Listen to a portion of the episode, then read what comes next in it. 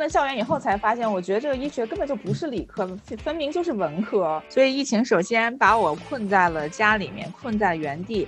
然后其次，不是我一个人困在这儿，是一家子困在这儿。其实报志愿的时候吧，也挺逗的。就是我当时非常犹豫的不是临床和基础，我当时犹豫的是外交学院还是北医。我在哈佛当时学经济学，当时就有一个提到说，你这个社会每个人的个人利益的最大化，才能保证这个社会利益的最大化。我就觉得还能比高考还苦吗？我果然，就一上大二的时候就自己把自己打脸。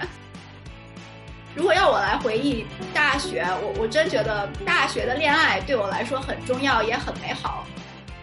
我可能是创纪录，因为我是我知道的 NH 里面 Daniel Try PI 最年轻的一个。你说我一切都很顺利，那当然可能在你们眼里面也有些人是这么看的，但是就是说有句话就是说你你只看贼吃肉不看贼挨打嘛。当时我妈知道以后呢，很生气，就跟我说那个乐队啊，甭想想都别想，毕业以后就两条路，要么找个公司稳稳当当的上班儿，要么呢你就出国去做博士后。我那一天夜里没有睡着。